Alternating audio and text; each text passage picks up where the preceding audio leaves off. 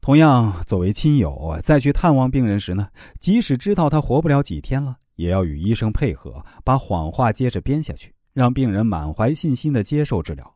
因为经常保持快乐的心情，往往会创造出生命的奇迹。即使没有奇迹出现，让病人在生命的日子充满快乐和希望，也是一种人道精神的表现。在这个时候，你不撒谎，还能做些什么呢？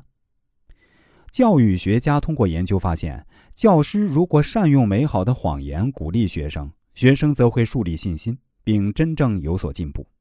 曾经有人做过这样的实验，把学习能力、成绩相当的初一学生分成三个小组，第一组经常给予表扬和称赞，第二组经常给予责备和批评，第三组既不表扬，也不责备和批评。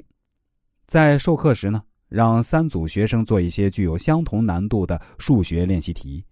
这个实验连续做了一个学期，得出的结论是：第一组学生的成绩在不断上升，第二组学生开始有一些进步，后来就逐渐的停滞不前，学习效果很差，以至于有人开始厌学。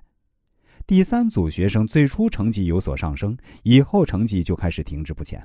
可见，能使学生实力倍增的谎言格外受到欢迎。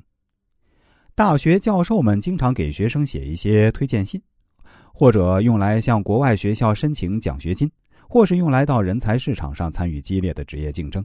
如果学生的确是顶尖的人才，那便不必多说，照实写就是了。倘若教授诚恳的指出该学生不是那种出类拔萃的顶尖人才，通常接受推荐的一方就可能理解为该学生是个差劲的学生。如果这样做，他的推荐信可能伤害这个学生。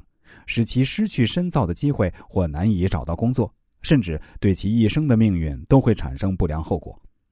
所以，教授们提笔写推荐信时，必定在其中夸奖学生的成绩和能力。你可以认为这是在撒谎，但这样善意的谎言是必要的。李丽在一家商贸公司上班，一天下班后啊，她和同事郑爽走在一起。郑爽这些天心里很郁闷，和上司的关系十分紧张。二人边走边聊，郑爽控制不住自己的情绪，说了上司对他的种种不公平，还把上司的无知、浅薄以及一些丑事儿通通信口说了出来。最后啊，油怒未尽，忍不住又大骂一通。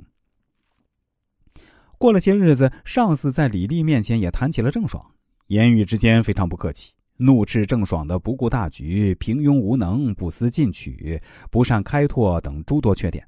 最后，上司问李丽。可曾听见郑爽在他面前说过自己什么坏话？李丽是一个诚实的人，此时她该怎么办呢？